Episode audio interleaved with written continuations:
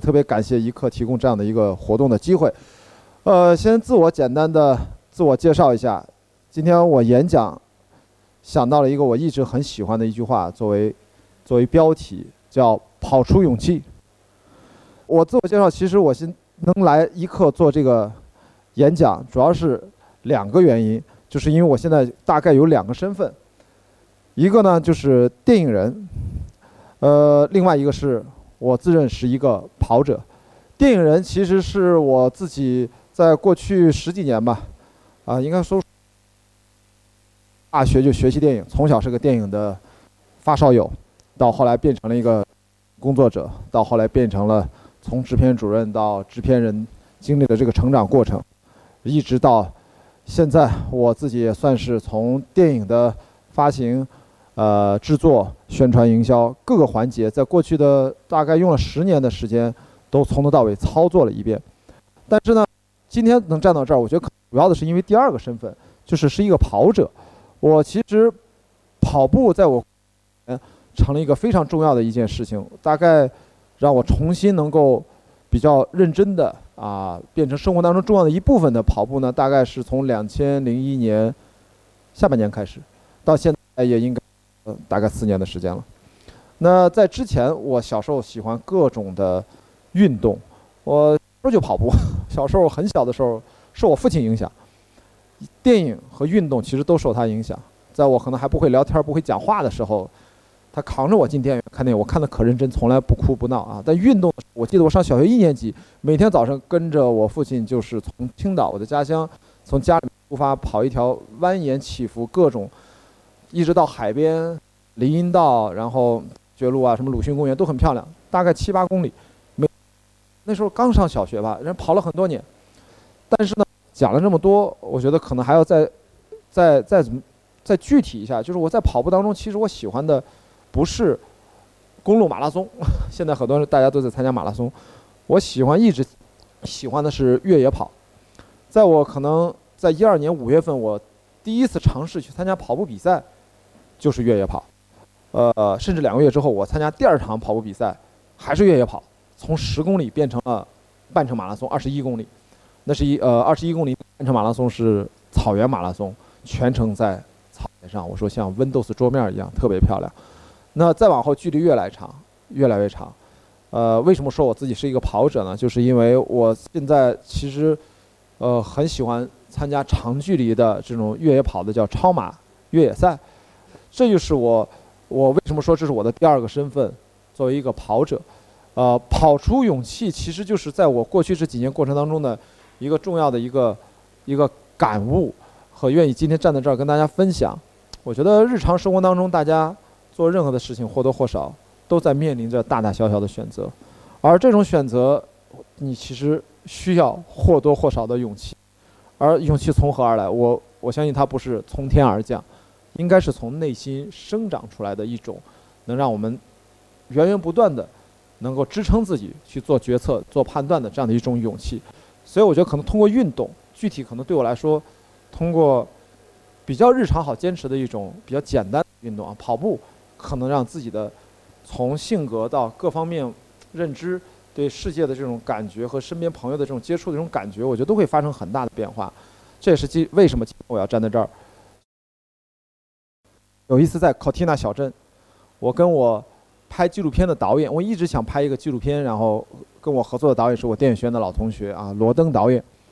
我们俩在去年六月份的时候，在考蒂纳，这是 Lava Rid Ultra Ultra Trail 一百一十九公里比赛的起点，也是多洛米蒂山脉当中是一个滑雪圣地。我们俩那天就在比赛之前吧，就在那晒太阳，站在小镇，因为我们等着拍片子休息的时候，看着人来人往，看着。在那个地方，只有山地的运动的爱好者，他们可能白发苍苍，可能是个年轻人，他们走过去那种姿态和那个精神矍铄的感觉吧，就觉得他们特别有魅力。我们俩就站在那儿，就说：“我说你看这个人，他就他就站在那儿，或者他就只是走过。”我就问罗登：“我说为什么他看上去就这么有？这些人为什么就那么有魅力呢？就一种与众不同的对你的吸引力。我觉得这种东西，我他妈在中国人身上就就感受不到这种东西。”真的是因为运动带给他们，到底是因为什么？到底是哪里有不同？罗登导演想了想，然后也跟我说两个字：眼神。就是你看他们的眼神，眼神很不一样。我再去观察，我再去回想，发现，无论是在考蒂纳小镇，还是我刚才提到 UTMB 的起点，夏姆尼，啊，夏姆尼蒙布朗，其实全称是夏姆尼蒙博朗，还是我刚才提到的巨人之旅的起点小镇马约尔，在里面遇到的这种山地的爱好者，不管那个小镇其实规模没有很大，你在那儿遇到的人。你的确能够看到他们的眼神清澈、透亮、有穿透力，同时具有一种内在的旺盛的生命力。这种眼神产生那种感召力和感染力，我觉得在我们眼下的北京、上海啊这样的大的国际化的都市里面，你日常上下班的时候很难感触到、接触到。当然，我我这个话。咱们去什么巴黎、纽约？我觉得这种国际化大都市其实可能也也是一样，也都是旅游城市啊，就是这种熙熙攘攘、快节奏啊，感觉不到。所以我当时就在跟罗登导演讨论，当然我还开玩笑，我就问他：“哎，那我你觉得我我我这眼神有吗？我有吗？” 我觉得特别恬不知耻，就问他，嗯，他就沉吟了更长时间，说：“有那么一点点吧。”就是看来他他主要我觉得他不想打击我。刚才提到。跑步特别的在近期成为一个流行的话题，成为一个跑运的热潮。我其实跟电影的朋沟通，一直觉得我我自己发现这是跟电影这过去这几年越来越火热，它背后有一些共通性。我记得在很多年前，偶然的一次在工作当中跟香港的王晶导演聊天，他他跟我说一句话让我一直印象深刻，他说。大家都知道王晶导演拍了很多喜剧电影，对吧？其实他也很多人不知道的是，他还投资了很多文艺片、玄幻。他投资什么什么夜与雾啊，什么香港，就他拍了很多。他并不是大家以为他是个特别恶恶搞笑的一个拍商业片的一个商业导演，其实他也是很懂得电影生意的一个投资人啊。那么他就有一次跟我聊，说说雅迪，我其实对电影的理解，我们。不不能就电影的判断，投资与否，怎么去制作和创作，从来不是说单纯从电影的创作本体出发。我们更多的是把电影看成一个呃社会学，这是一个社会学的问题。我们到底该怎么取材？我们到底该怎么拍摄？诶，我说我虽然受了还算比较系统的电影的教育，我其实还没有完全的，就是这个话，如果从我的学学院里面的某个导师嘴里面讲出来，哎，我会想一想。但是从王晶导演嘴里面说，我觉得。他让我眼前一亮，我觉得哎，这一点角度很新，因为真正的大家去看最近的票房，经常动辄几亿，甚至十几亿啊，还有二十几亿的啊，它一定它背后是跟当下的社会的思潮和我们现在的主流的呃话题、社会话题紧紧的裹在一起。所以我们更多的其实你要拍一个成功的主流电影啊，不管是否商业，我们叫 mainstream，它是一个主流片，那基本上你就要跟主流社会的。整个的意识形态和社会现在关注的这个走向是要紧密结合的，仿佛有点扯得远。回来，我觉得跑步目前在我看来，真正的其实它是一种，我觉得叫普遍性的精神危机的一种体现。为什么说精神危机跟电影有什么关系？其实我觉得当然有关系啊。在目前我们大家的这个所谓的社会的这种信仰，我们现在不知道。该如何去给自己寻找定位的时候啊，不，大家都在说什么信仰的精神危机啊，什么这些词。电影往往在很大的程度上起到了精神抚慰，在某种程度上，电影院起到了一种某种形式上教堂的作用。大家至少在那个地方，可以啊，除了年轻人我们谈恋爱啊，吹个空调，特别是夏天啊，现在冬天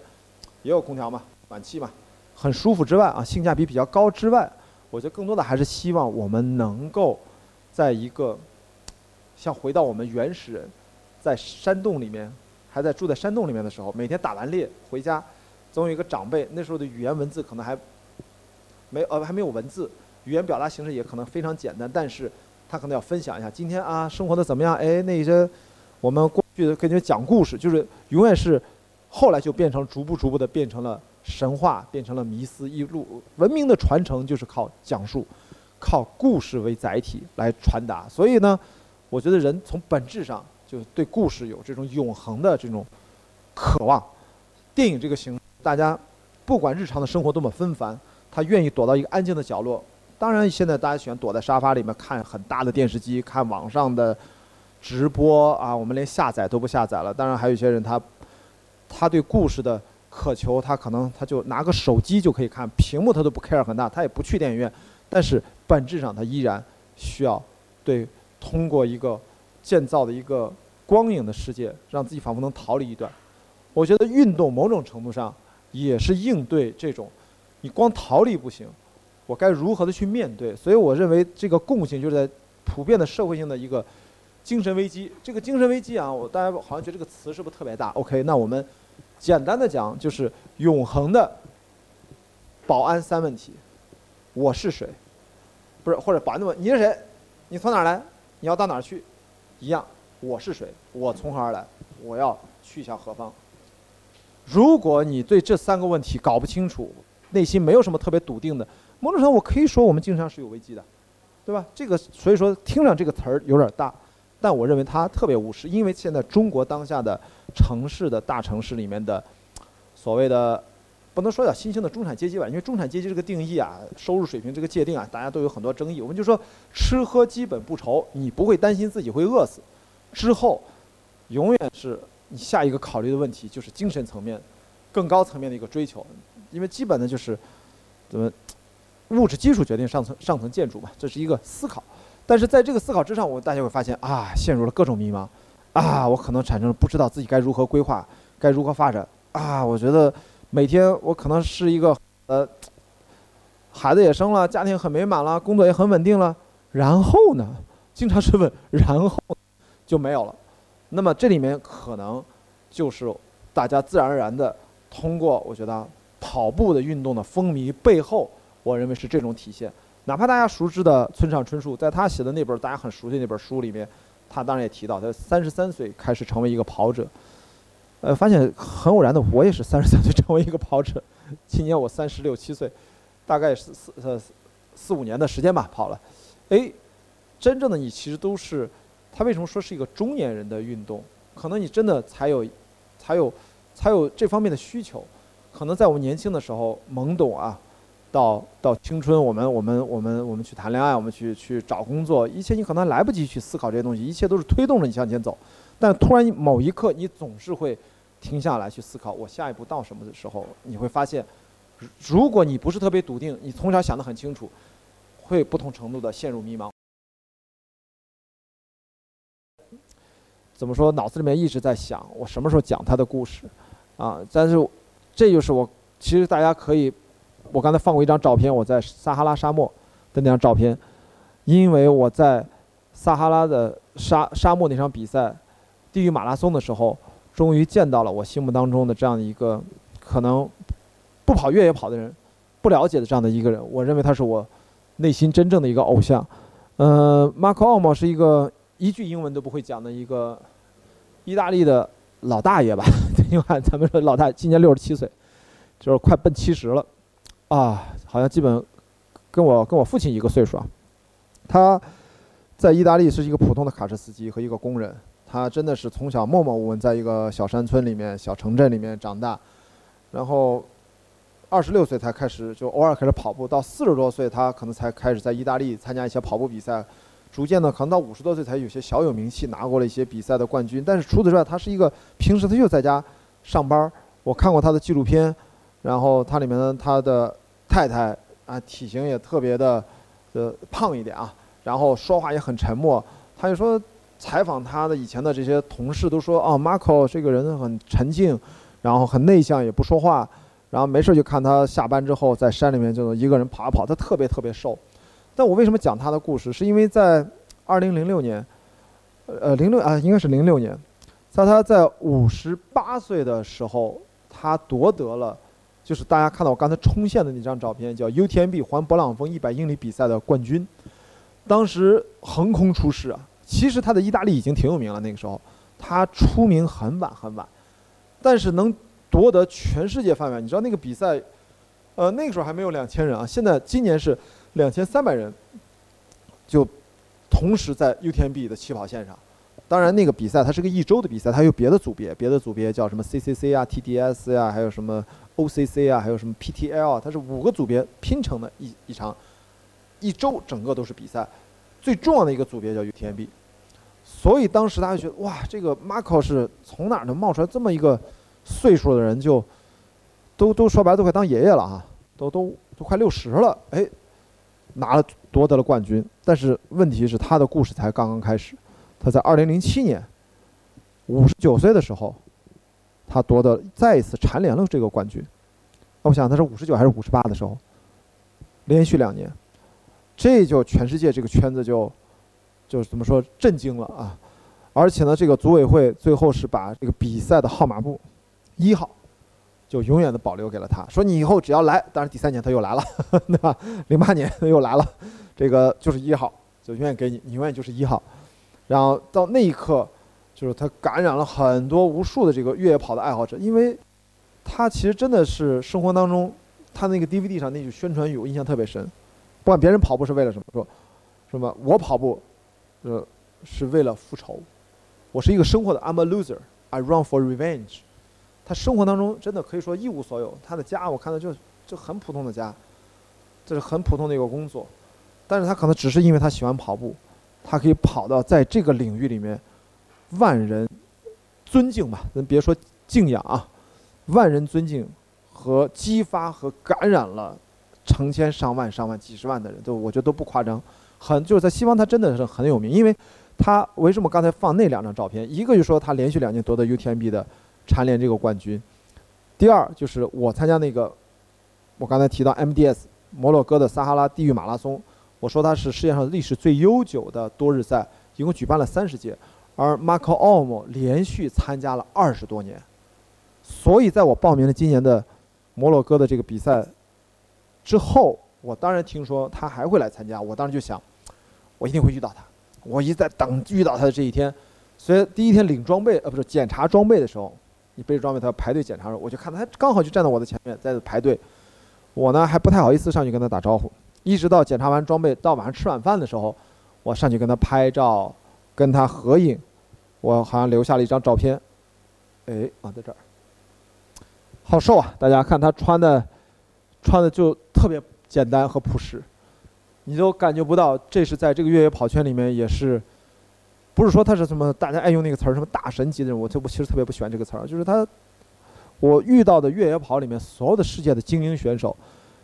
他们都跟神没有什么关系，他们都特别的。就像你的好朋友一样，都特别的谦和、低调，跟你说话都是很活泼，或者是温文尔雅。其实我说实话我我如果不是因为越野跑，我都很难想象我们在任何的一个运动领域里面能够跟这个领域里面的 super star，他们可以说是 super star，能够这么近距离的去，很很怎么说，很平和、很开心的去这种交流。所以这这一刻，我我心情真的是感觉是不一样。然后我就跟他，我就，但是他他不会英语嘛，刚好他旁边有一个朋友是意大利做媒体的嘛，他会讲英语，帮我们翻译。我就跟他介绍说，哇，我说，你其实在中国，很多我们跑步圈朋友也都知道你，虽然数量不是很多，但是他你对我们的影响都很大，呃，最后他当然交流其实不太顺畅，啊，翻译来翻译去，呃，但是我我其实现在都有点忘了，因为当时其实还是有点紧张。我其实我现在都是我跟他聊了差不多有，我其实现在有点。可能太幸福了吧？人一旦到一定程度，就是有点空白，你知道吗？其实我当时真的跟他聊了好多，我一时都反应不过来。我其实每次都在想，我那当时跟他聊什么了？不知道。但这不是最重要的，最重要的是什么呢？我突然到了第四天，我突然反应过来，那我们的这个比赛日叫叫叫 Long March 长征赛段，Long Day Long Day，因为每天不是跑四十多公里吗？到了第四天是跑九十一点六公里，这是三十年以来 Long Day 最 long 的一个 Longest Day。最长的一个赛段，那我最后反正用了二十多个小时才才完成，二二十二十还是不到二十四，反正就是因为那个风特别大，全是那个沙漠啊，连续二十多公里的沙漠，就走走都走死，根本跑不起来，那就脚都陷得不行了。他们这个他一直处于排第一集团，排名当时他最后啊取得了第十六名吧，就是他连续二十多年参加 MDS，他从来没有跌出过二前二十名，非常厉害，他还拿过前十、前五都拿过好几次。然后呢，我就意识到，在 Long Day 那一天，总排名前五十人的是在大部队出发之后三个半小时还是四个小时之后他们才出发。哎，我说那岂不就是我要跑着我得注意啊？他会他会从我身边经过的，他肯定会超过我的嘛。我能跑一段，我就一直等着这一天，因为我一看这个赛程，我就突然意识到这问题。突然一条说他们要晚出发，果不了，然跑跑跑到四十多公里还是五十多公里的时候，我忘了。啊，蹭蹭蹭蹭蹭，那几个摩洛哥选手，本地选手，最后的亚军啊，还有另外一个，呃，另外旁边是哪个国家？忘了，是那三个一直领先，他们就在我我们是正好那段是经过了一个湖面，遥很很远就看到旁边有个小人儿，三个小人儿，就就就像就像草上飞一样，擦擦擦擦擦擦擦擦，就这么就飞过去了，啊！我当时一哦，这速度这完全是跑全程马拉松公路跑的那种。冲刺的速度就感觉，我们还在那儿这样，还得这样，你知道不？他他他就过去了。我说 OK，好，怪超过我了，我开始等。我个我的偶像就在后面，对吧？注意你的偶像，你知道，他对我，他不快，他是一个普通人，普通人也可以做出相当就平凡的人做出不平凡的事吧，对吧？他终于突然的，我一直在很流行，很流行。我正在这纳闷。怎么还不出现？啪，他就悄然的从我身边就划过，就出现了。哇，我那个心跳，我就感觉噌就噔噔噔噔噔就开始跳，又开始失又开始失忆了，然后咔就赶紧拿出 GoPro，咔早就准备啪掏出来就要录一段，跟着他跑一段，这是我的心愿。就一打开，咋没电了？我说什么情况？我说，他我这肯定是刚才摁错了，他一直在录录录录，把电耗光了。我当时就各种的草泥马奔腾过，我去你妈什么情况？这最关键时候掉链子。但我突然反应过来啊！天哪，我腰包里面还有手机，还有一个 iPhone，刚刚刚把它塞进去啊，就累了，你还在那追，一边咔就各种的这就晃，就十几公斤在肩上呢，这这十公斤吧至少就，哦累都不行，咔把手机拿出来还要对，还各种还他妈输密码，什么指纹又他妈弄不过去，刚刚刚就弄，好终于开始啊，咔咔咔就开始录，开始跟他跑，然后哎这老头儿这跑着跑刚哎开始走了，你知道吗？哎呦这不是等我呢吗？太好了，这倒气儿倒倒倒。哎，走着走着走着走着，我说我想，我就当各种挣扎，我上去跟打招呼，那不打招呼，人家在比赛，这不合适啊。然后我正在那拍呢，旁边也来了一人，他在这儿跑，我在这儿拍他。从那那边来一人，那人拿着，哎，拿着 GoPro 的啊拍，天然那么近拍，我当时特别生气。你瞧瞧我保持那么远的距离，你干嘛呢？人家在那比赛。后来那哥们儿，后来也比较识趣，往退过去了。后来想，不是机不可失，时不再来啊，就是说，我还上去说两句吧。哇，我就蹭上去，我说。me 雅迪，北京是吧？就 China，就是因为我之前他不会英语，我只能说这简单的词儿，让最后让他看了我，嗯嗯嗯，也不搭理我。哎，想算这他妈不合适，别人家鄙视了。这就是你知道，我经常这个经验就是，咱对国外就是交流要要互相尊重啊，你别自己作为粉丝一样咔就扑上去，这多招人烦。这老头儿一看我跟他聊天估计他我我想他我可能在他心里还是被鄙视了一下啊。噔噔他就开始跑，我就开始追，一直跟着他跑了四分多钟。当然我就躲在后面了，不好意思打扰人嘛，就跟。到后来实在跟的这他妈不行，他跑的实在快。其实他跑的没多快，但那个时候我不是前面太累了嘛，倒气儿倒不过来了，就记录了四分多钟。哎，终于走了，看着他远去了，我也追不动了，走吧。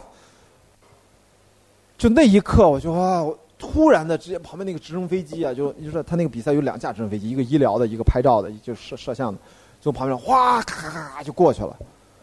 然后那一刻，我那眼泪唰就下来了，哇！我就不知道为什么就，就能感觉到，不知道是幸福也好，还是激动也好，就，就真的就是就是就就在那流泪，因为我很少跑步跑哭，你说这太奇怪了吗？这场比赛，因为马卡尔莫，我觉得让我流出那种眼泪，我说是此生没有过的体验。我刚才为什么说每个人你都要去改变你什么样的生活？我不知道，就是因为借用罗素的这句话，他其实我我本来当然它是一个哲学命题，他他他，但是我觉得咱就从字面意义上去理解，人类这个物种，我刚才一说这物种，它本身也是符合一个生态的一个基本的一个标准，就是参差多态。我们大家要千人千面，而不要千人一面，不然的话，大家每天早晨上下班，对吧？大家在一个宽广的高速路上，你追我赶，然后拼的是什么呢？绝对速度。就是你有钱吧，我比你更有钱，对吧？你你你你你你买车买房吧，我的车比你贵，我的房比你大，对吧？你生孩子，你生一个，我生俩，我瞎说啊。就举这个例子说，大家一切就是说，我拥有物质性的东西更丰裕、更多，以这个为相对单一，甚至夸张一点叫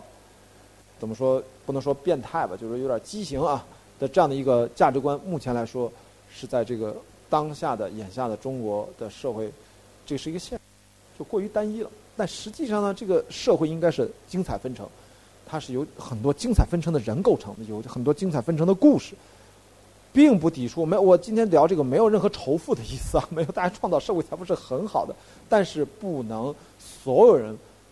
把创造最大的货币财富或者可量化的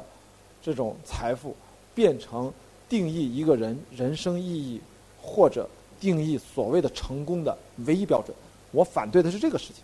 我其实想跟大家探讨的是这个事情。真正的应该是参差多态的幸福之本源，就是大家一定是。每个人找到属于自己的那条路，得到属于你的幸福。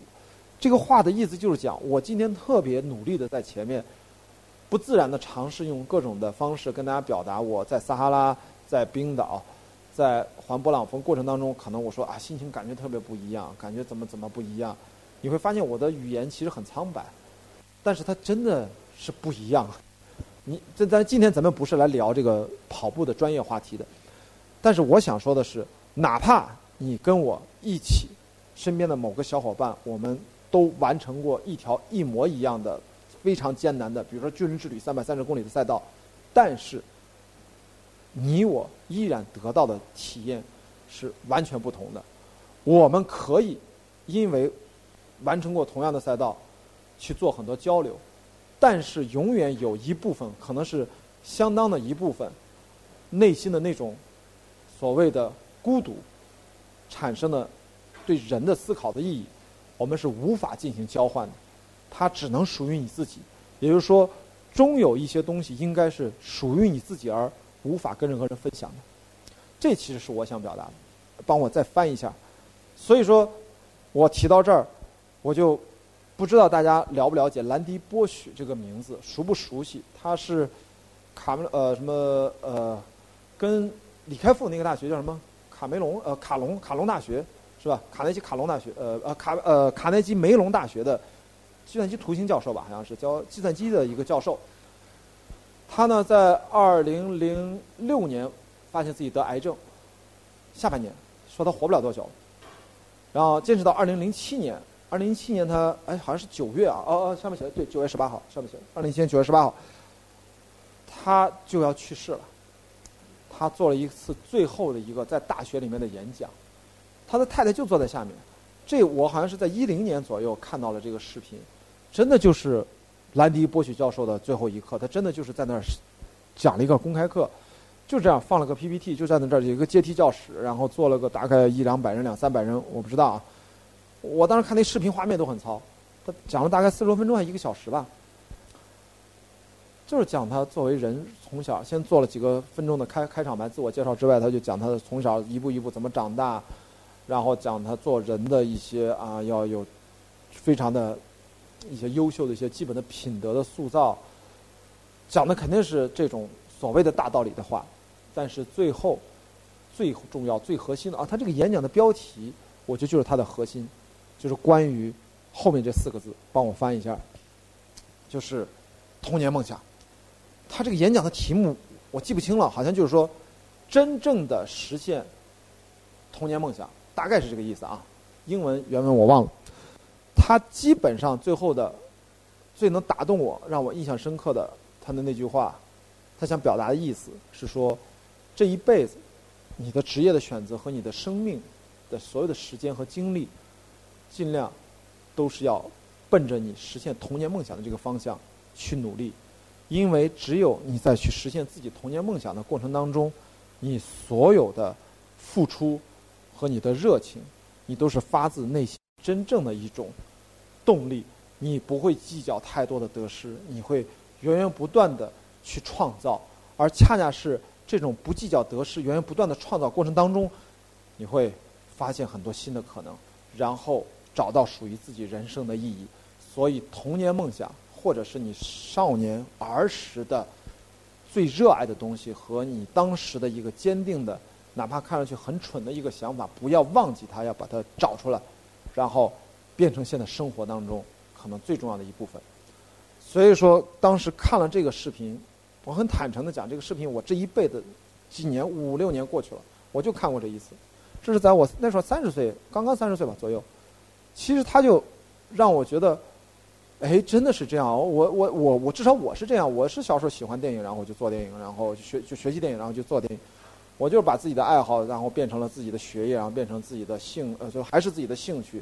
证明了的确是自己的兴趣，然后就变成了自己的职业。运动其实真的不是说让人变聪明，运动是让人的大脑无需再去承受因为缺乏锻炼而导致身体的各种的不爽和不舒服。腾出来的空间，你就可以反应很快，正常的去思考而已，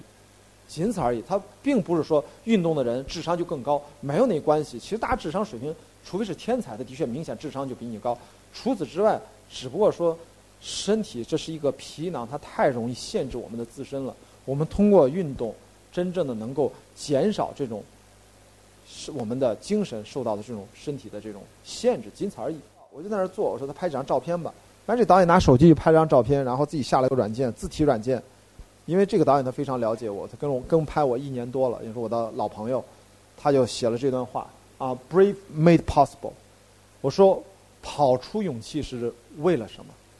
跑出勇气，就是为了寻找我们每个人生活当中更多的可能性。好吧，这是我最后想跟大家分享的，所以是跑出勇气。好，谢谢大家，我今天的分享就到这里。